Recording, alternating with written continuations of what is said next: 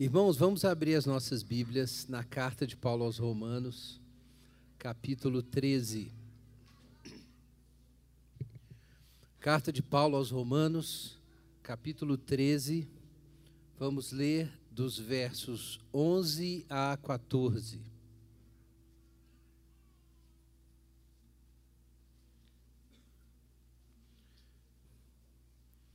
Romanos 13, 11 a 14.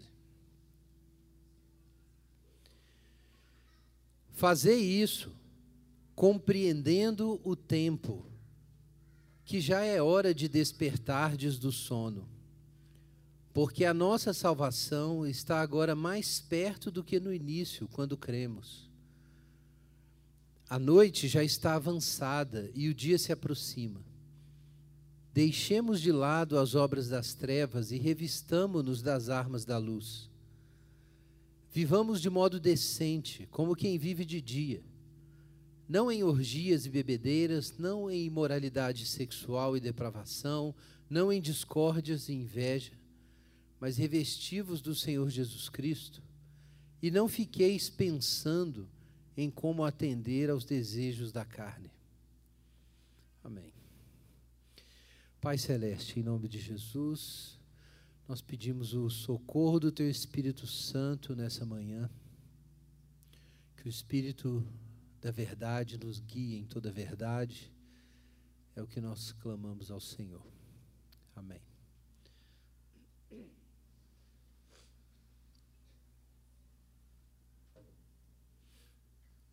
Amanhã se aproxima, ou o dia se aproxima, foi o tema que nós anunciamos para hoje. Estamos concluindo a primeira divisão da nossa sessão prática ou, ou é, ética do, da carta de Paulo aos Romanos. Então, nós vimos até o capítulo 11 a sessão mais teológica, e do capítulo 12 em diante nós temos a sessão mais parenética, ou de aplicação prática e ela está também dividida. Nós temos primeiro essas exortações nos capítulos 12 e 13, e depois nos capítulos 14 e 15, Paulo trata de um problema específico que a igreja estava enfrentando nas suas relações, que a gente vai tratar posteriormente. Então a gente está concluindo hoje mais uma divisão aqui da nosso, no nosso estudo, longo estudo de Romanos.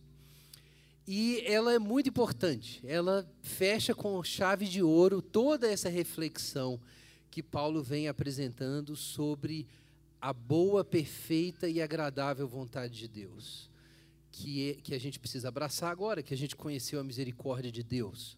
Então, esse é um ponto que nós exploramos aqui com detalhes.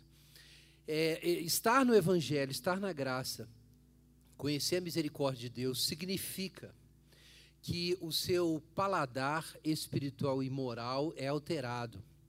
Porque na, na medida em que sua mente é renovada, você se posiciona diferente na realidade e você começa a julgar diferente o que é bom e o que é ruim. E você ganha a capacidade de reconhecer que a vontade de Deus não é uma imposição extrínseca, algo que é imposto é, por Deus de modo opressivo, mas pelo contrário, é algo bom, perfeito e agradável. A sua percepção da vontade de Deus muda. E isso te leva então a amar o bem e a se apegar ao bem e buscar reconhecer o bem em todos os seus caminhos. Então isso vai mudar o seu modo de se relacionar consigo, com o seu próximo, numa situação de conflito com os seus inimigos.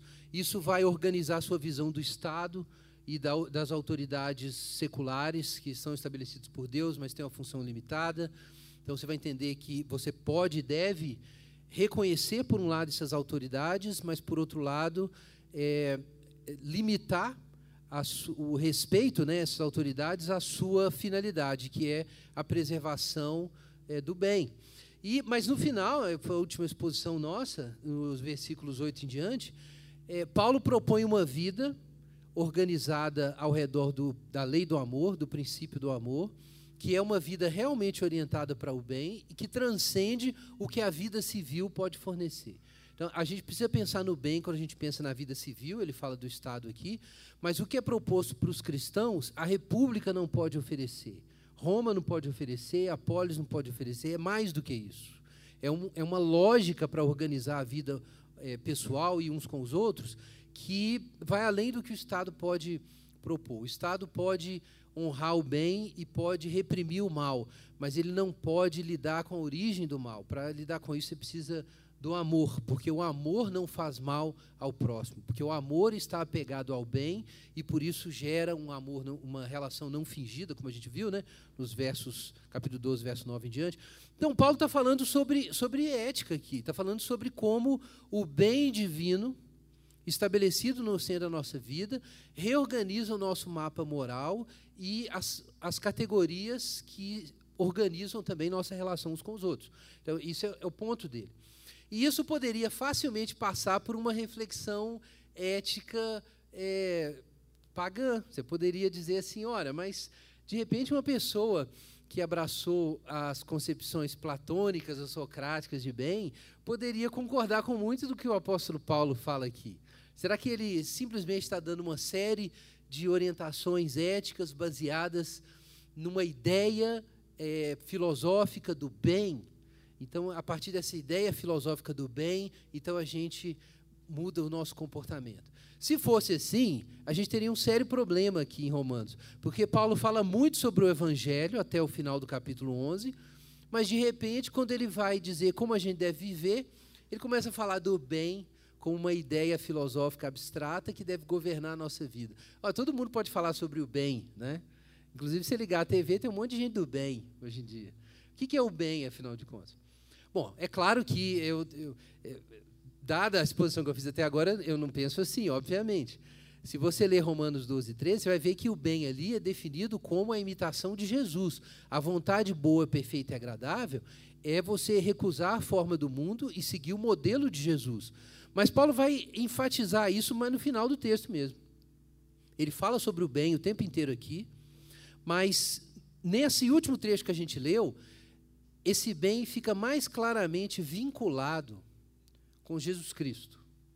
Então, esse trechinho é muito importante no final de toda essa série de exortações morais aqui. Então, a gente pode sentar para conversar com um pensador não cristão sobre vida moral, sobre o bem. E a gente pode chegar a vários pontos de acordo. Mas na hora que a gente for definir o que é o bem, aí vai ficar diferente.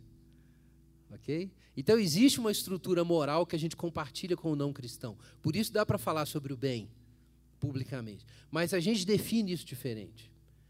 Então, isso está, claro, em linha com o começo do capítulo 12. Que a vontade de Deus, revelada em Jesus, é boa, perfeita e agradável. A vontade de Deus, revelada em todas as Escrituras e tendo, como clímax Jesus, é boa, perfeita e agradável. Então, a gente precisa ser bem claro quando a gente está falando, como Paulo fala aqui, o amor seja não fingido, odiai o mal e apegai-vos ao bem. Mas a questão é o que é o mal e o que é o bem. Nós vimos que isso tem várias implicações, obviamente, uma delas é que o amor cumpre a lei. Né? Então, o amor não fingido, o verdadeiro bem, está de acordo com a lei de Deus já revelada. Mas há algo mais aqui nesse nosso trecho.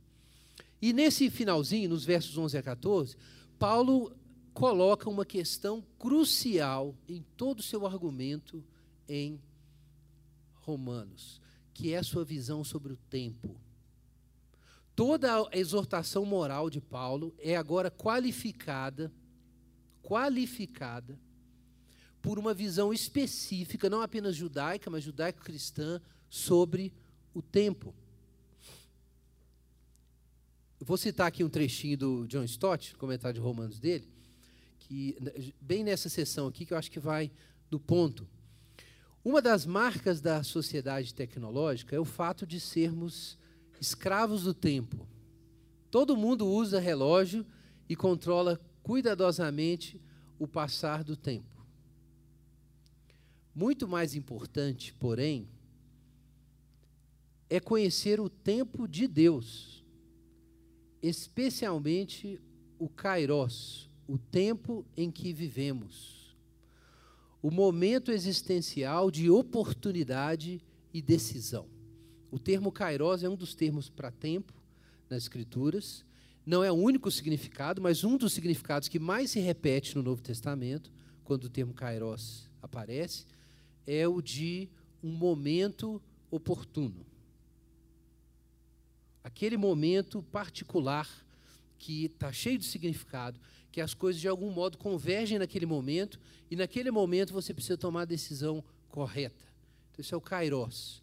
É diferente de Cronos, que é mais usado, não exclusivamente, mas mais usado para falar do tempo no sentido geral, a experiência geral de tempo.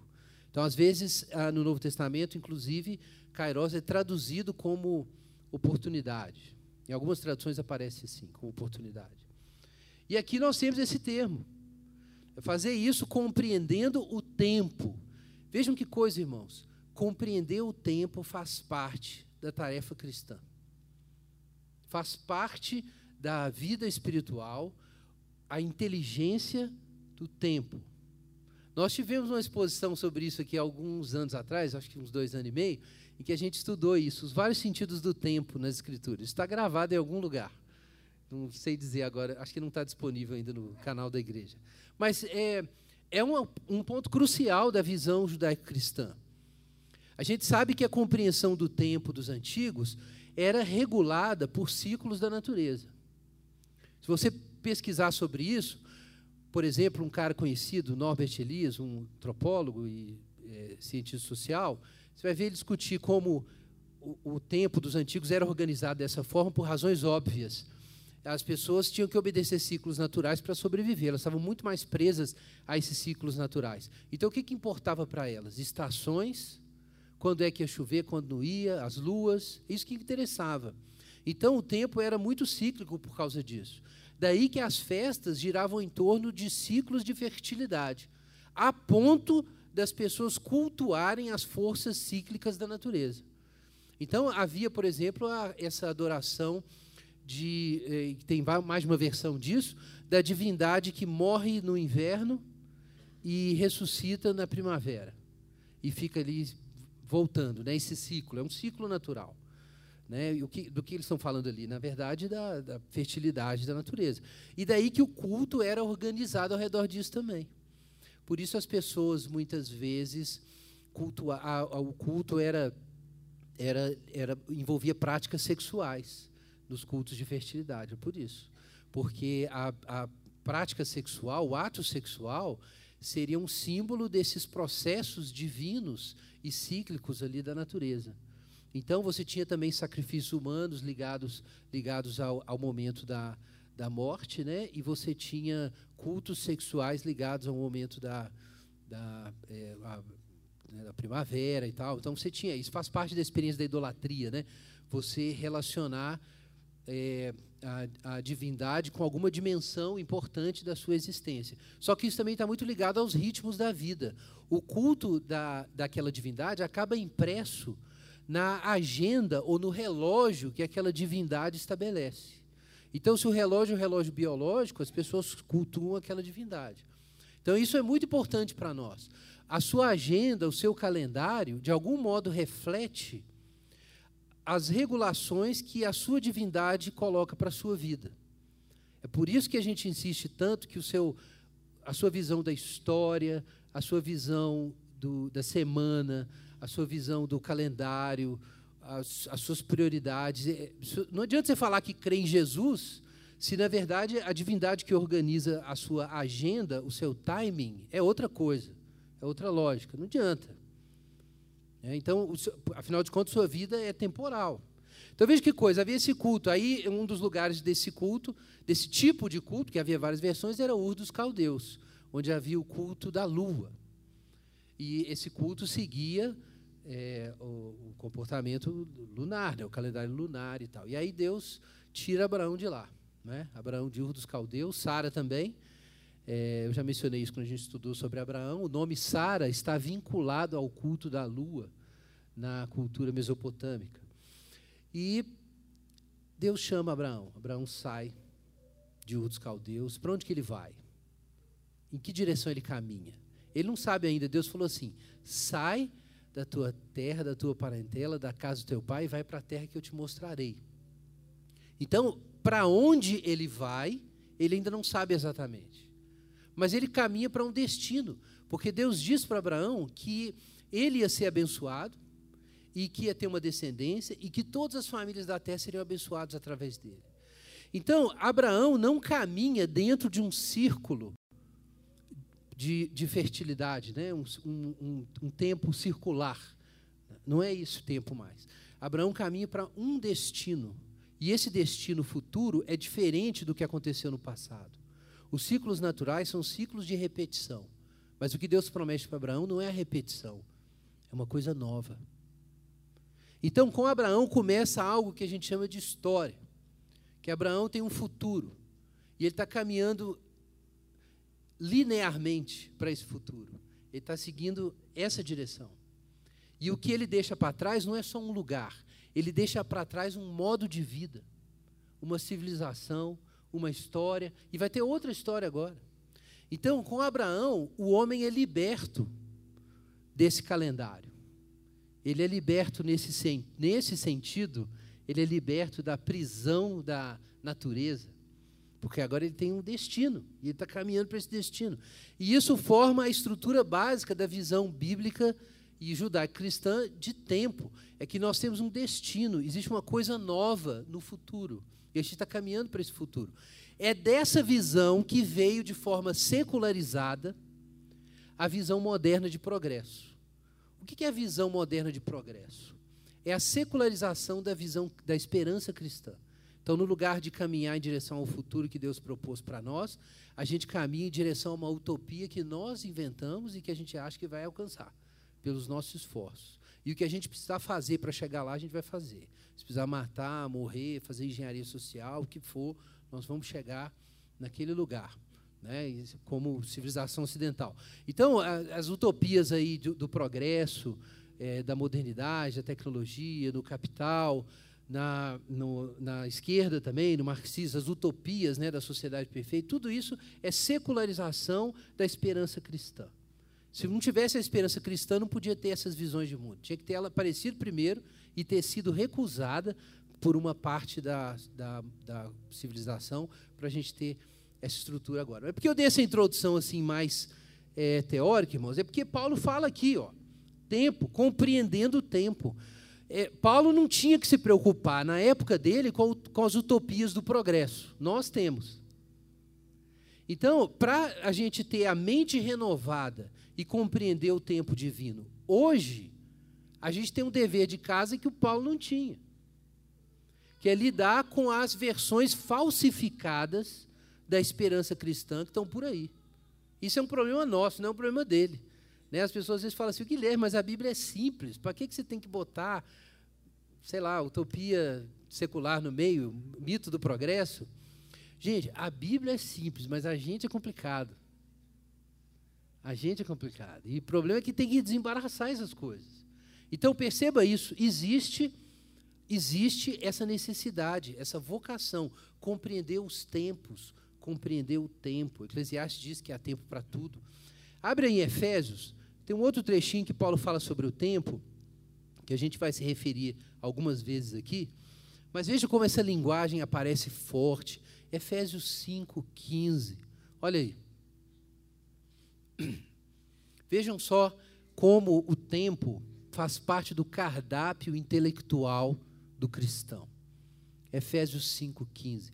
Portanto, estai atentos para que o vosso procedimento não seja de tolos mas de sábios, aproveitando bem cada oportunidade, ou aproveitando bem o tempo, porque os dias são maus, por isso não sejais insensatos, mas entendam qual é a vontade do Senhor. Então, compreender o momento presente, a hora presente, o kairos, é importante, faz parte da vida cristã. O que que Deus tem para nós hoje? O que Deus tem para nós nesse momento da história? Então a gente precisa compreender o tempo. Na visão cristã não se trata meramente, como nos, os gregos pensavam e outras culturas, de você fazer um dualismo entre o mundo espiritual e o mundo material, e a gente fica pensando no mundo espiritual. Né? Isso seria um mundo verticalizado. assim. O mundo da, das escrituras é um mundo horizontal. Tem antes e depois. Existe agora e existe o destino o propósito, o lugar para onde a gente está indo. Daí que o reino de Deus não é um mundo espiritual. O reino de Deus é um gesto divino que está se aproximando. Jesus fala assim: é chegado o reino de Deus. O reino de Deus não é uma realidade imaterial que desde sempre esteve aí. O reino de Deus é um evento, é uma coisa que está prestes a acontecer. É que você está vendo o cronômetro, cara, que está quase na hora aqui, está chegando. E aí, de repente, Jesus aparece e fala: é chegado o reino de Deus. Chegou, ele vem, é um evento. Na visão judaico-cristã, Deus age. Existem eventos divinos e isso muda a história. Então é o tempo que muda. Não é que a gente muda do mundo para um outro mundo. Não é isso. A gente muda de um tempo para outro tempo. Por isso, Romanos capítulo 12, a gente já leu isso, essas palavras são tão importantes. Não vos conformeis com este mundo. O que é o mundo ali? Não é a matéria. Ali é aion. Não vos conformeis com este século, com essa era, com esse tempo. Porque existe um outro tempo.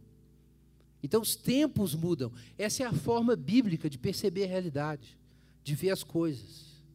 Então, no final, Paulo coloca isso. Olha, eu estou falando aqui sobre o bem, mas coloquem isso em perspectiva. Qual é a perspectiva correta para pensar sobre o bem?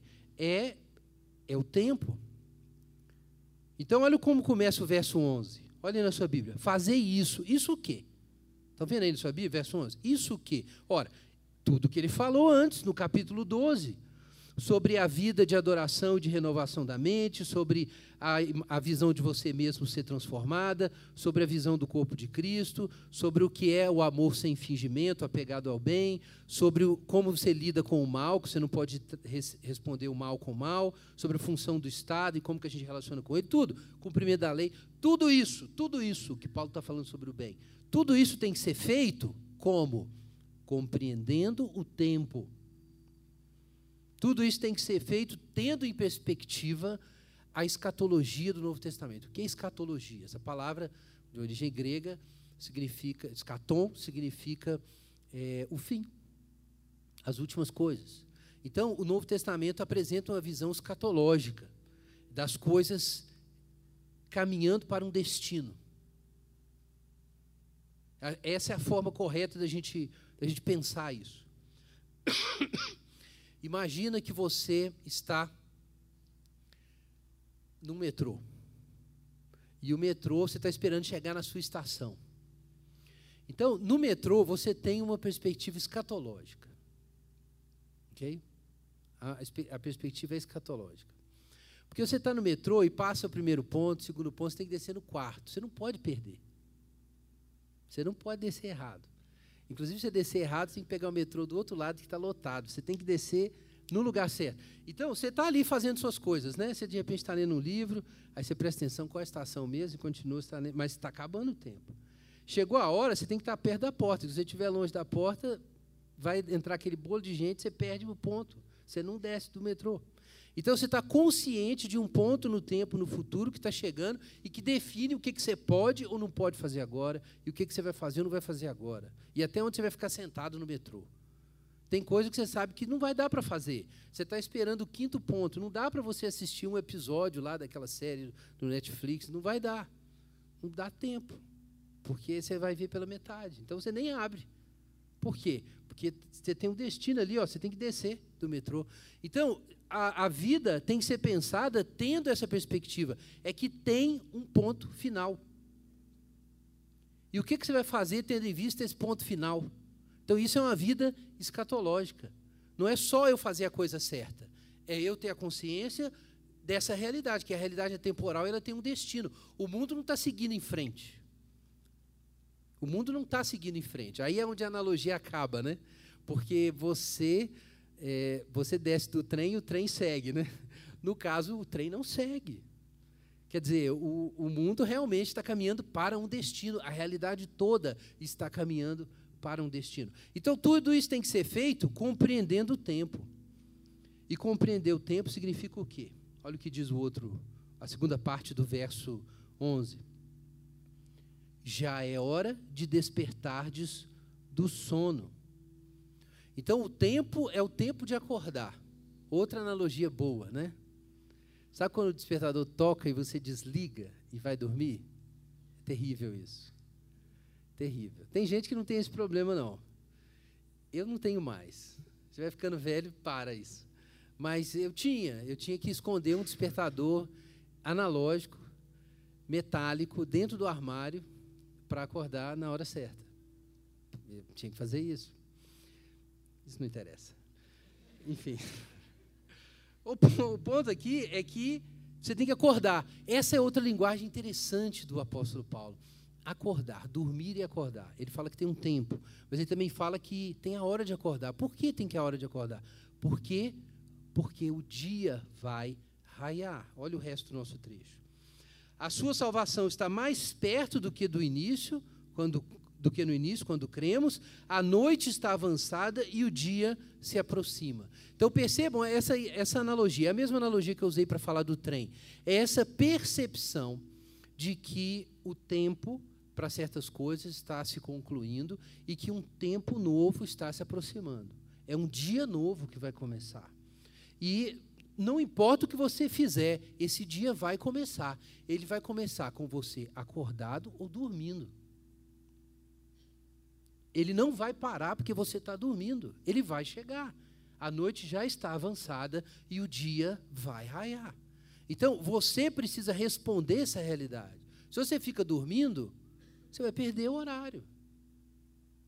Se você fica dormindo, você vai perder o horário, acabou. Foi para o saco. Então, isso é a vida escatológica, a vida consciente do tempo. Não só do tempo genérico, nós vamos ver aqui, na verdade é consciente do tempo do Senhor. Esse é o ponto que a gente viu lá em Efésios. Efésios também diz que na plenitude dos tempos, está no capítulo 1 de Efésios, Deus tem feito convergir todas as coisas em Cristo. Então, a história toda, todos os círculos do tempo, convergem ao redor de Jesus. A gente ficou sabendo disso por causa da ressurreição de Jesus dos mortos. Que aí, olhando à distância, de repente, os apóstolos que não entendiam nada que Jesus falava, entenderam a convergência de tudo. Os poderes romanos, a desobediência de, dos líderes judeus, até isso fazia parte do plano para chegar nesse clímax, a morte e a ressurreição de Jesus. E agora a gente sabe, então, que a história toda converge nessa direção. A questão é que não é fácil ver isso, porque quando Jesus estava ensinando, pregando, e a liderança judaica não cria em Jesus, e Jesus não falava que ia é, destruir o poder romano, os, os, judeus queriam, os discípulos queriam isso, mas Jesus não prometeu nada disso para eles. Quando estava chegando no final da história, o que, que parecia? Que não estava acontecendo nada. Que a história estava seguindo o seu caminho e Jesus estava igual um maluco ali andando em Jerusalém, ali, falando aquelas coisas, mas não ia dar em nada. É o que parecia. Mas quando Jesus morre e ressuscita, de repente os discípulos descobrem que, sob a superfície dos processos históricos, Deus estava trabalhando. E o fim da história estava se aproximando. Então você pega uma história como a gente leu hoje de João Batista. Pô, de coisa sem sentido. O cara era um profeta de Deus, estava preso. Aí, numa situação absolutamente casual, uma mulher voluntariosa aproveitou uma situação, mandou cortar a cabeça dele, levaram a cabeça dele no prato, enterraram o corpo, acabou. O que, é isso? Sentido nenhum. Não, depois que Jesus ressuscita, tem todo sentido. Por dois mil anos a gente lê essa história, para a gente lembrar disso. Para João Batista, não parecia que tinha sentido. A última coisa que João Batista viu foi o machado. Para ele, aparentemente, não tinha sentido. Mas Jesus ressuscitou, então tinha sentido. Então, o meu ponto é que os discípulos descobriram que não é fácil viver no tempo de Deus, porque o tempo de Deus não está aí, não está nas placas, não. Ele não vem no almanac, ele não sai na internet, ele não é anunciado na TV, ele não está na superfície, mas ele está rolando. Esse tempo está rodando. E os sinais de que ele está rodando foram dados. Então, o problema é que você tem que ter a mente renovada para você pensar a realidade do ponto de vista do, do relógio divino da agenda divina, do cronômetro divino, e não dos outros relógios, do relógio da fertilidade, do relógio do progresso tecnológico da sociedade, do relógio da política, que a política também tem seu relógio, que é um relógio limitado, tem, sua, tem seu valor, mas você colocar a existência dentro do relógio da política é viajar na maionese. É igual os pagãos que colocavam a existência toda no relógio da fertilidade biológica. É claro que o ser humano é muito mais do que isso. Então, muita gente hoje, toda a percepção de realidade dela está imersa na agenda e no relógio dos processos políticos. Não, isso é, um, é uma subdivisão. Esse não é o relógio. Não é o relógio da existência. O relógio da existência é o relógio divino, o relógio escatológico. Os outros processos são processos menores dentro desse grande processo e que servem a esse processo. Quem é Herodes? Herodes tinha o seu relógio, sua agenda, mas quem é Herodes? Herodes é um pedaço de um processo divino. Ele, sabendo disso ou não, ele é isso. Por isso que Herodes faz a João Batista, não importa. Importa quem é João Batista no plano de Deus, isso é que importa. Então, irmãos, a gente tem que ter essa visão do tempo, do tempo divino. Existe um tempo divino e existe uma hora de acordar, porque o dia está se aproximando. Então, essa linguagem do, do, do tempo é muito importante. Eu vou destacar um outro trecho que a gente precisa ler, Lucas 4. A gente já leu várias vezes, mas é um, é um dos melhores para a gente ter essa noção de que a mensagem de Jesus tem a ver com o tempo. Quando Jesus prega em Nazaré. É, Lucas capítulo 4, versículo 14. No poder do Espírito, Jesus voltou para Galiléia e sua fama se espalhou por toda a região. E ele ensinava nas sinagogas e era elogiado por todos. Chegando a Nazaré, onde fora criado, entrou na sinagoga em dia de sábado, segundo seu costume, levantou-se para ler a Escritura e entregaram-lhe o livro do profeta Isaías. Ele o abriu e achou o lugar em que estava escrito: O Espírito do Senhor está sobre mim, porque me ungiu para anunciar boas novas aos pobres, enviou-me para proclamar libertação aos presos e restauração de vista aos cegos, pôr em liberdade os oprimidos e proclamar o ano aceitável do Senhor. Uma profecia messiânica falando do jubileu divino, do jubileu escatológico, do tempo da salvação. E aí Jesus começa a dizer no versículo 20, 20 perdão, verso 20 em diante. Fechando o livro, devolveu ao assistente, sentou-se, os olhares da sinagoga todos fixos nele. E então ele começou a dizer-lhes: Hoje se cumpriu essa passagem da Escritura que acabais de ouvir.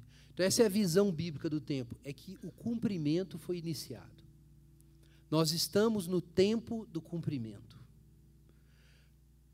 Passos cruciais do plano de Deus acabaram de ser dados. E isso muda tudo. É como se de repente alguém te dissesse: Olha, você vai descer no próximo ponto. Ou então alguém disse, o trem começa a desacelerar e alguém fala para você: É aqui que você tem que descer. Aí você corre junta suas coisas, né? Porque se eu tenho que descer aqui, então não tem mais o que eu fazer dentro desse trem. Então, Jesus está anunciando que chegou o tempo do cumprimento. Chegou o tempo da coisa nova acontecer. E isso significa que providências urgentes têm que ser tomadas providências urgentes têm que ser tomadas. Você não pode viver do jeito que você vivia mais. As coisas mudaram. Abre sobre 1 Coríntios 15. Aqui já é o apóstolo Paulo falando sobre esse evento central também para Romanos, que é a ressurreição. E olha o que ele fala em Romanos 15, 14.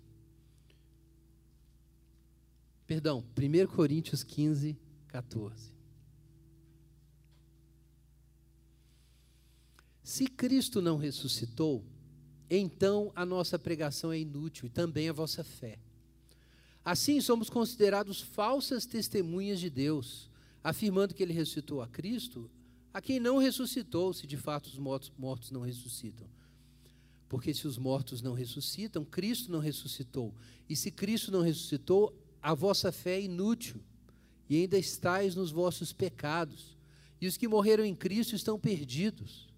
E se a nossa esperança em Cristo é só para essa vida, somos mais dignos de compaixão entre todos os homens. Mas, na verdade, Cristo ressuscitou dentre os mortos. Agora atenção para isso. Sendo ele o primeiro, as primícias entre os que dormem, os que morreram. Porque como a morte veio por um homem, também por um homem veio a ressurreição dos mortos. Pois como em Adão todos morrem, do mesmo modo em Cristo serão vivificados. Cada um, porém, na sua vez, Cristo primeiro, depois os que lhe pertencem na sua vinda, e então virá o fim. Vejam aqui, irmãos, essa perspectiva temporal. Se Cristo não ressuscitou, não tem nada acontecendo. Mas se Cristo ressuscitou, então o relógio está zerando, o tempo está acabando. As coisas são diferentes. E claro, não é apenas o fim dessas coisas, existe uma novidade chegando. A ressurreição de Jesus é um novo. Mas diz o Paulo que Cristo é as primícias. As primícias, gente, eram os primeiros frutos de uma, de uma colheita que eram tomados, apresentados diante de Deus como um símbolo de, de toda aquela colheita. Eram os primeiros frutos. Então, Jesus, a ressurreição de Jesus não é só a ressurreição de Jesus. A ressurreição de Jesus é o primeiro fruto maduro de uma grande colheita, que nos inclui. É assim que a ressurreição de Jesus deve ser vista. A ressurreição de Jesus é uma janela para o meu futuro. O fato de Jesus ressuscitar significa que daqui a pouco sou eu. E daqui a pouco é você. Então, é, Jesus é as primícias, os primeiros frutos. Só que tem uma ordem. Primeiro, Cristo, depois os que são de Cristo na sua vinda. E então virá o fim. Então nós estamos num momento agora especial, que é o momento em que a colheita já começou. Acabou de começar, mas não foi concluída. Ainda temos que esperar um pouquinho. Mas nós não estamos esperando chegar um dia a colheita. Jesus já ressuscitou. Então, vocês percebem que é um tempo diferente. Paulo chega a dizer em 1 Coríntios que os fins dos tempos chegaram sobre nós. Ele fala em Coríntios 10.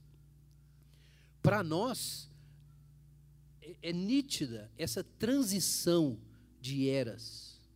A era presente se concluindo e o mundo vindouro que Deus está trazendo já foi iniciado, porque o túmulo já ficou vazio. Então, nós estamos exatamente nessa posição em que a gente sabe que mais um ou dois pontos de ônibus a gente tem que descer. E o que, que a gente vai fazer agora? Esse é o ponto. A gente tem que viver acordado. Você não pode viver como se a gente tivesse numa noite eterna mais. Não é possível viver assim. Porque essa ordem está em processo de conclusão e uma novidade está chegando. Então é necessário viver à luz dessa novidade. É disso que o apóstolo Paulo fala aqui em Romanos, é, em Romanos é, 13, quando ele diz que nós devemos viver, viver acordados. A noite está avançada e o dia se aproxima. Então o que, que a gente faz diante disso? Dessa aproximação do dia. Olha, o que, que o dia significa? O dia significa luz. Isso significa juízo e salvação. Abre Malaquias aí, último livro do Antigo Testamento. Tem vários trechos no Antigo Testamento que falam do dia do Senhor, que está se aproximando. Mas esse é um dos mais claros. Malaquias 4, versos 1 em diante.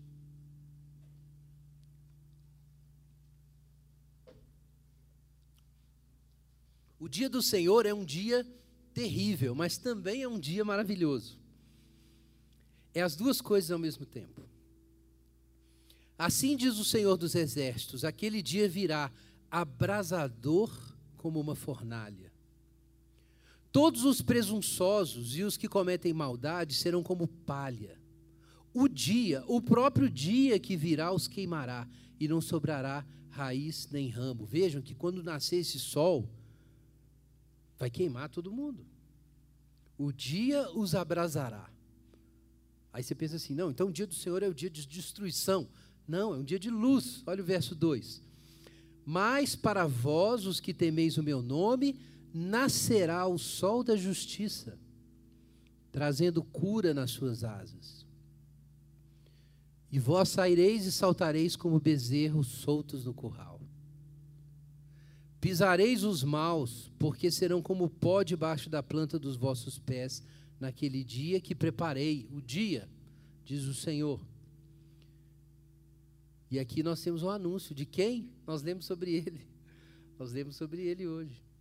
Lembrai-vos da lei de Moisés, meu servo, dos estatutos e das normas que mandei em Horeb para todo Israel, que lhe mandei. E vos enviarei o profeta Elias antes que venha o grande e terrível dia do Senhor. E de Jesus, Elias já veio, né? João Batista, aquele que a cabeça dele foi no prato. Então percebam que já, já passou o último ponto de, de do metrô. Agora é só para descer. Ele converterá o coração dos pais aos filhos e o coração dos filhos aos pais, para que eu não venha e fira a terra com maldição. Vejam, irmãos, então está chegando esse dia, vai amanhecer, a aurora vai chegar, e vai ser um dia de juízo. um dia abrasador, mas também vai ser um dia de alegria. O sol que vai queimar a carne dos ímpios é o sol que vai iluminar o coração dos justos, é o mesmo sol. Por isso, às vezes, eu digo que você só vai para o céu se você quiser ir. Se você deseja ficar nas trevas, a sua carne, a sua pele não vai aguentar o sol quando ele nascer. Ou você se torna amigo de Jesus, ou isso não vai acontecer depois. Então, essa é a pergunta: o sol vai nascer. Você, você quer o sol? Você está preparado para receber o sol? Como são suas obras? Como é a sua vida? O que, que passa dentro da sua cabeça? Você está vivendo de forma autêntica ou está fingindo alguma coisa? Porque o sol vai nascer. E quando o sol nascer, não tem jeito de se esconder. Não haverá como se esconder quando o sol nascer. Então é disso que o apóstolo Paulo fala: o sol. Está chegando o dia, deixemos de lado as obras das trevas e revistamos-nos das obras da luz. Vivamos de modo decente como quem vive de dia. Então, Paulo está dizendo isso. Você está vivendo, se preparando para viver aonde? Porque se de fato está vindo o reino de Deus e o dia vai nascer, você precisa se preparar para isso, ensaiar para isso. Porque essa é a realidade. Enquanto você está dormindo no escuro, você está num mundo de sonhos, num mundo de ilusões. Acorda. Isso Paulo está dizendo. Para você viver o bem e viver a vontade de Deus, você precisa ajustar a sua vida com a realidade. Percebam isso, irmãos, que a vida cristã não é uma tentativa heróica de obedecer regras morais elevadas que pessoas comuns não conseguem cumprir. Para descobrir que você também não consegue. Não é isso. A vida moral, no sentido cristão, é um ajustamento à verdadeira realidade.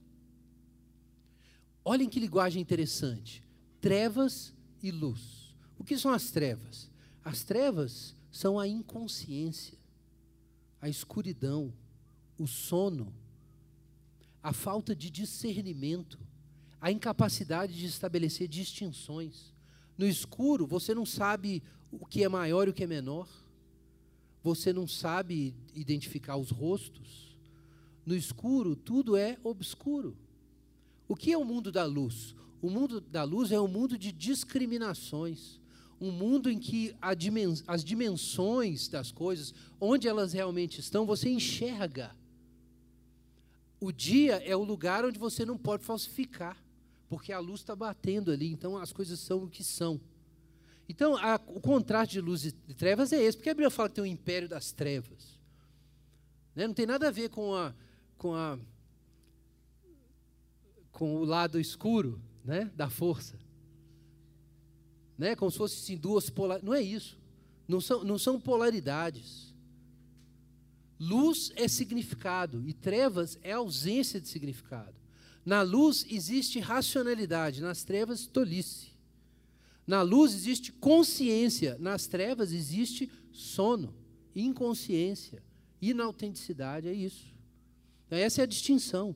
Então, a vida cristã não é uma vida de imaginação fértil. Não, é uma vida em que você para de negar a realidade. A realidade da sua criaturidade, dos limites morais da existência, da sua mortalidade do desafio que Jesus representa para você. Você olha para Jesus, Jesus te confronta. Eu não quero pensar nisso, você bota Jesus de lado. Mais de uma vez, enquanto a gente estava estudando Romanos aqui, teve gente que veio aqui para a igreja por causa de Romanos e teve gente que parou de, de frequentar e mandou um recado dizendo: Eu não aguento ouvir essas coisas, não tem condição. E parou de vir. É a luz. Abre Efésios de novo. Efésios capítulo 5, mesmo trecho que a gente leu sobre o tempo, não por acaso, Paulo fala sobre a luz, olha aí. Efésios 5, 8. Aliás, vamos ler os 5 em diante. Efésios 5, 5. Bem sabeis que nenhum devasso, impuro ou avarento que é idólatra tem herança no reino de Deus e de Cristo. Ninguém vos engane com palavras sem sentido, pois é por essas coisas que a ira de Deus vem sobre os desobedientes, portanto, evitai a companhia deles.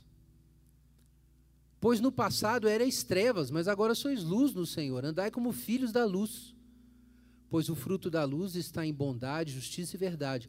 Olha ali, procurando saber o que é agradável ao Senhor, a vontade boa, perfeita e agradável de Deus. E não vos associeis às obras infrutíferas das trevas. Pelo contrário, condenai-as, pois é vergonhoso até mencionar as coisas que eles fazem às escondidas. Mas todas essas coisas, sendo condenadas, manifestam-se pela luz pois tudo que se manifesta é luz. Por isso se diz: Desperta tu que dormes, levanta-te dentre os mortos, e Cristo te iluminará. Então, essa é a vida sob a luz. É uma vida moralmente consciente e que para de esconder de si mesmo os seus deveres, suas tarefas e também a sua miséria. Isso é necessário, senão você não vai para Jesus. Então, quem acha que quem está buscando vida moral, mas acha que é capaz de alcançar essa vida moral sem a graça divina, está no escuro ainda. Ainda não se viu de forma clara. Então você precisa descobrir que você tem que ser como Jesus e descobrir que você não é capaz de ser como Jesus. Ok, é um beco sem saída, mas é a realidade. Essa é a realidade. Esse é o mundo real. E quando você tenta esquecer disso para. Por exemplo, o que, que Paulo fala aqui? Bebedeiras capítulo 13, versículo 13.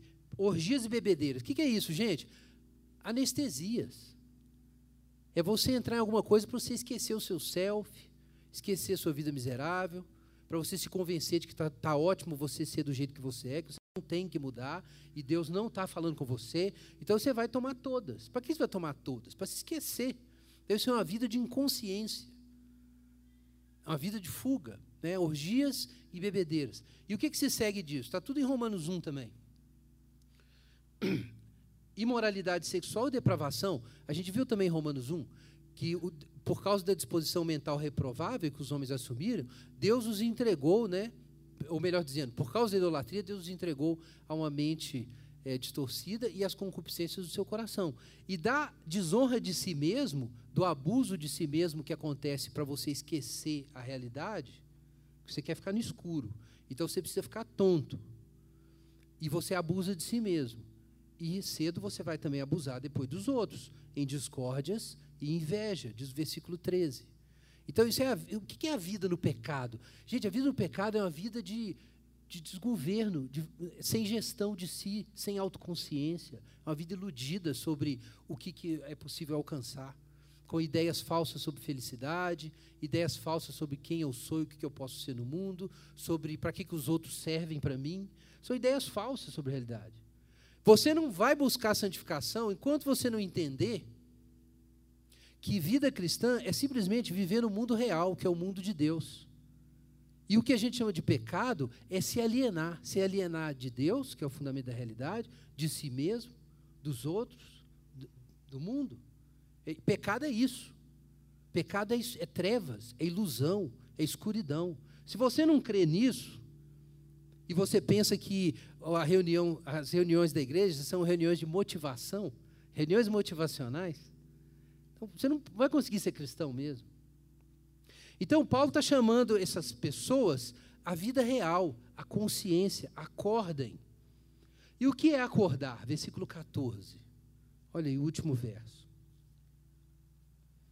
O que é o contrário de viver como quem vive no escuro? Ora, versículo 14: Revestivos do Senhor Jesus Cristo. Eu sou a luz do mundo, Jesus disse. Então você quer saber o que significa ser uma pessoa que não está alienada de si, de Deus e do mundo, mas tem as relações corretas com as coisas? Se vê como quem realmente é, como criatura feita em imagem de Deus, e se relaciona com Deus assim, e se relaciona consigo mesmo, com o mundo e assim por diante, de forma autêntica, então isso é Jesus. Jesus é uma pessoa sóbria. Jesus é uma pessoa acordada. Ele não está dormindo.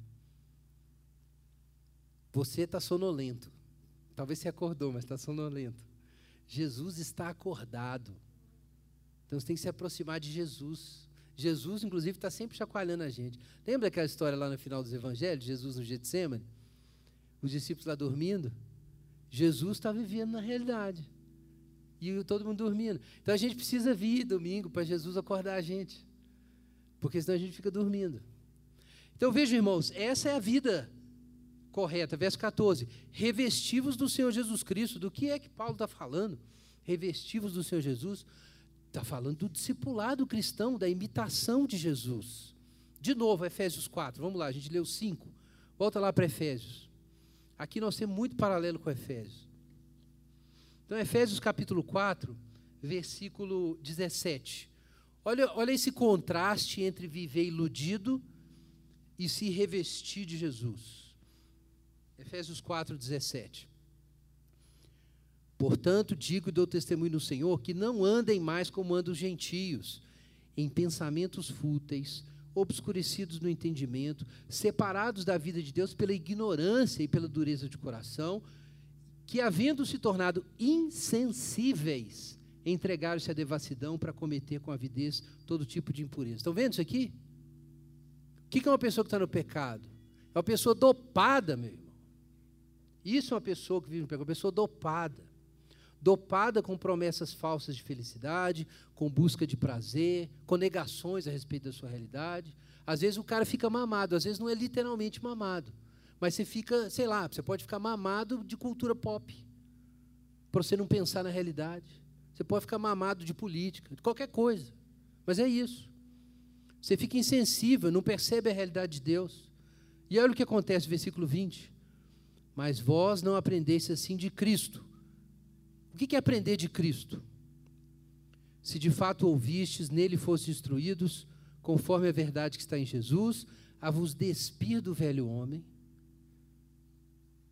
de vosso procedimento anterior, que se corrompe dos desejos maus e enganadores, e vos renovar no espírito da vossa mente, e vos revestir do novo homem, criado segundo Deus, em verdadeira justiça e santidade. E por isso, abandonem a mentira e cada um fale a verdade com seu próximo, pois somos membros uns dos outros. E por aí vai.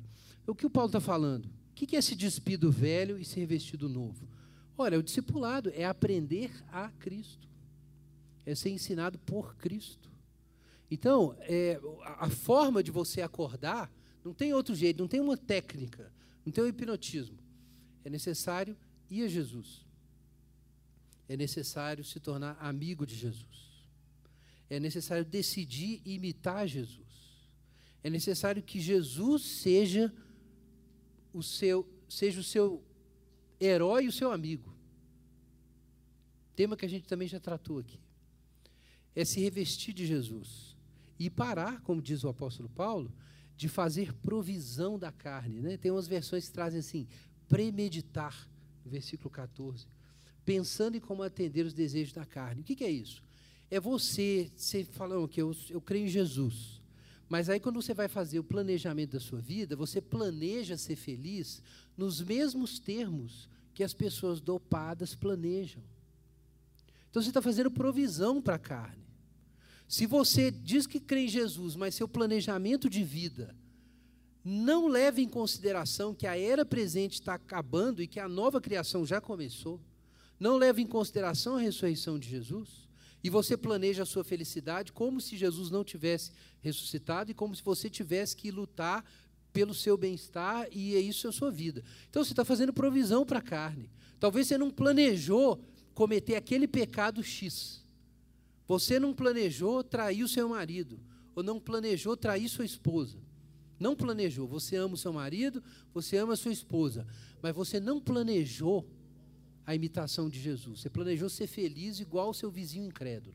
Qual é a minha meta na vida temporal? Minha meta espiritual é ir para o céu morar com Jesus. Mas a minha meta terrena é ser feliz igual aquele vizinho incrédulo. E aí você adota a mesma concepção de felicidade que ele tem. Você está fazendo provisão para a carne. Porque na hora que o seu relacionamento com o seu marido e sua esposa não te satisfizer mais, o seu propósito é ser feliz, você vai pecar igual eles pecam. Do mesmo jeito. Então, se você vai realmente se revestir de Jesus, você tem que assumir isso 100%. Não, é Jesus e ponto. Porque se você ficar planejando em secreto, sem falar com Deus, uma outra agenda, com outro relógio, outro projeto de vida, você está premeditando. Você está se enganando. Você sabe o que é isso? Sabe quando você precisa estudar para uma prova? E está tarde da noite, você ainda precisa estudar mais um pouco. Aí você olha para o sofá e fala assim: Acho que eu vou ficar mais confortável ali no sofá. Aí você senta com o livro lá no sofá. O que acontece? Você dorme. Então, para de se enganar. Quando você decide manter uma reserva na sua existência, em que os seus projetos de felicidade não são tocados por Jesus, você está fazendo provisão para a carne e você vai pecar lá na frente. E vai cair do mesmo jeito. Então, ou você segue Jesus ou não segue. Se você vai seguir Jesus, tem que ser um negócio completo. Para de se enganar. Para de se enganar. É Jesus? Então, abraça. Isso é, é o que aconteceu com Agostinho. Eu coloquei até isso no slide ali, que a gente vai ver de noite. Tolle Legge. Agostinho, você sabe da história, é um, ele se tornou um grande teólogo cristão, um dos maiores teólogos da igreja, mas é, antes de se converter, ele era uma pessoa assim, que ele achava Jesus legal, ele lia o Novo Testamento, ele se informava sobre o cristianismo, ele se informava sobre outras coisas, e ele tinha uma vida enrolada. Ele era devasso e ele tinha um rolo com a, com a mulher. E ele não conseguia largar o rolo. Ele ficava ali, né, de um lado para o outro. E a mãe dele, Mônica, sempre orando, né? A mãe dele foi uma bênção. Depois ela deu um pouco de trabalho. Mas ela era ela estava sempre ali no joelho, orando, né, para o Agostinho. Depois, assim, é, na verdade, ele era um pouco dominador, então ele tinha que é, controlar aquilo. Mas o fato é que a mãe, ó, orava por ele incessantemente. E sofria muito, porque ele era muito desgovernado, era parecido com o pai.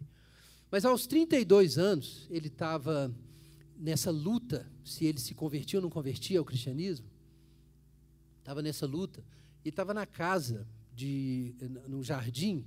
Eu não sei dizer agora se estava na casa do amigo dele, Alípio, ou estava com um amigo dele nessa casa. Mas estava no jardim e, num momento de muita angústia sobre, sobre a vida dele, ele ouviu do outro lado do muro uma criança cantando uma música qualquer aí.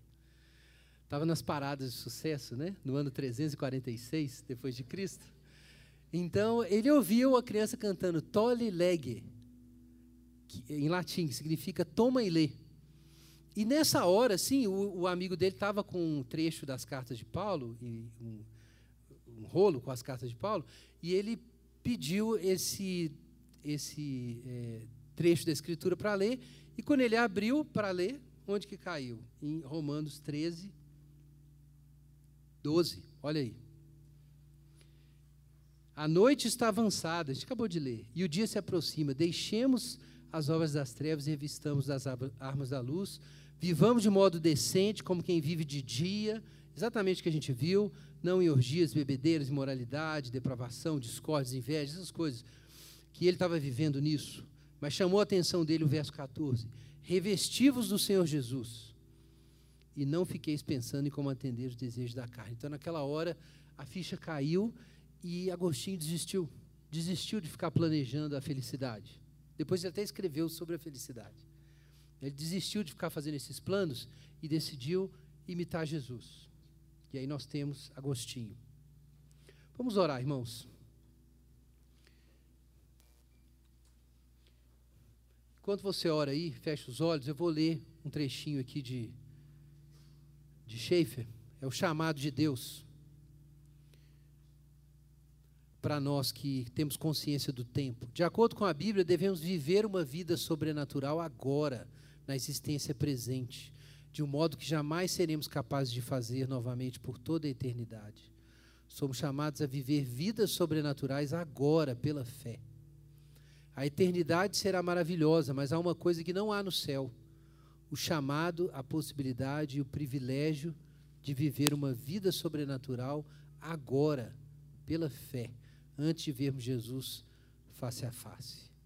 Então, peço ao Senhor essa coragem, essa graça, enquanto a gente se prepara para a ceia do Senhor.